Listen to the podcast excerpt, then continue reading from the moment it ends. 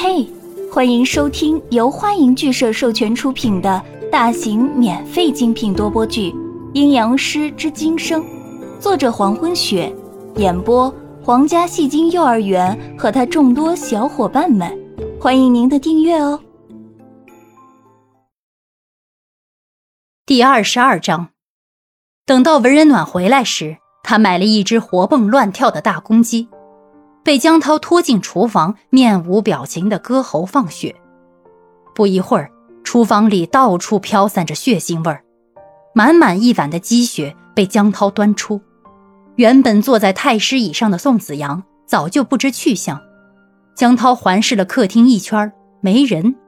江涛转身问在厨房收拾公鸡尸体的文人暖：“子阳呢？”文人暖传出声音。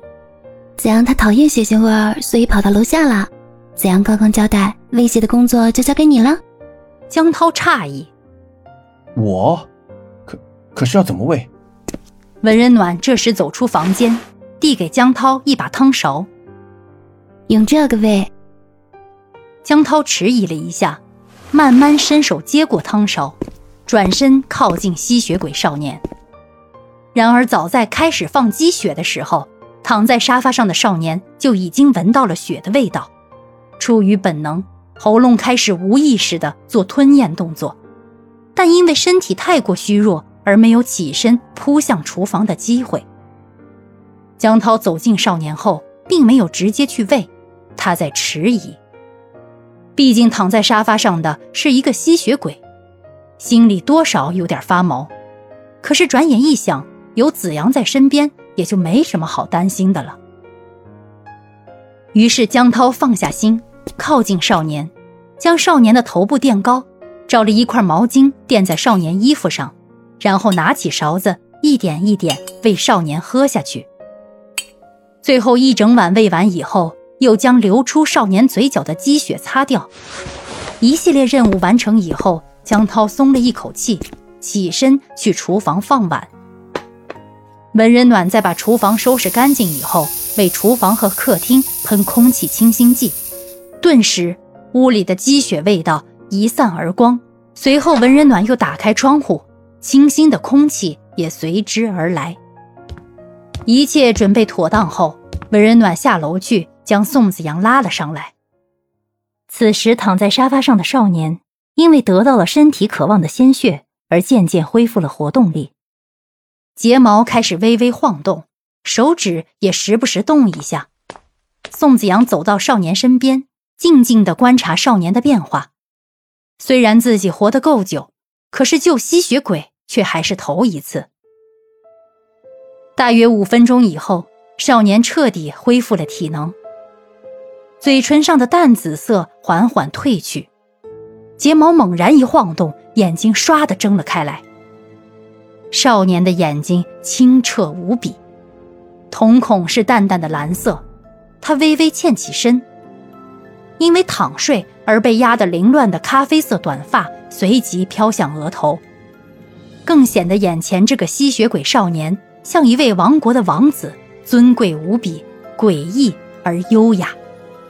少年醒后根本没有正眼看眼前注视着他的所有人，只是大概瞟了一眼。离他最近的宋子阳，瞟了这一眼后，他就开口对宋子阳说道：“可以为本伯爵穿衣了。”然后又对宋子阳身后的一群人说道：“本伯爵等会儿要洗浴，你们下去准备吧。”宋子阳没有任何动作，只是依旧看着少年。他的确是被少年突然开口的这一番话给惊住了。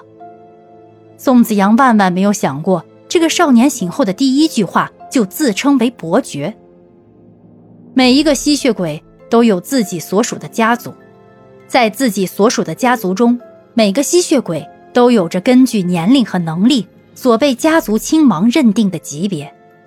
通常血族的家族中有领导能力的尊贵次序是：亲王、长老、公爵、侯爵、伯爵、子爵和男爵。这些吸血鬼都有自己所属的城堡和划分的领地，还有自己私人的仆人和奴隶。通常他们会伪装成人类，在人类的世界里生活。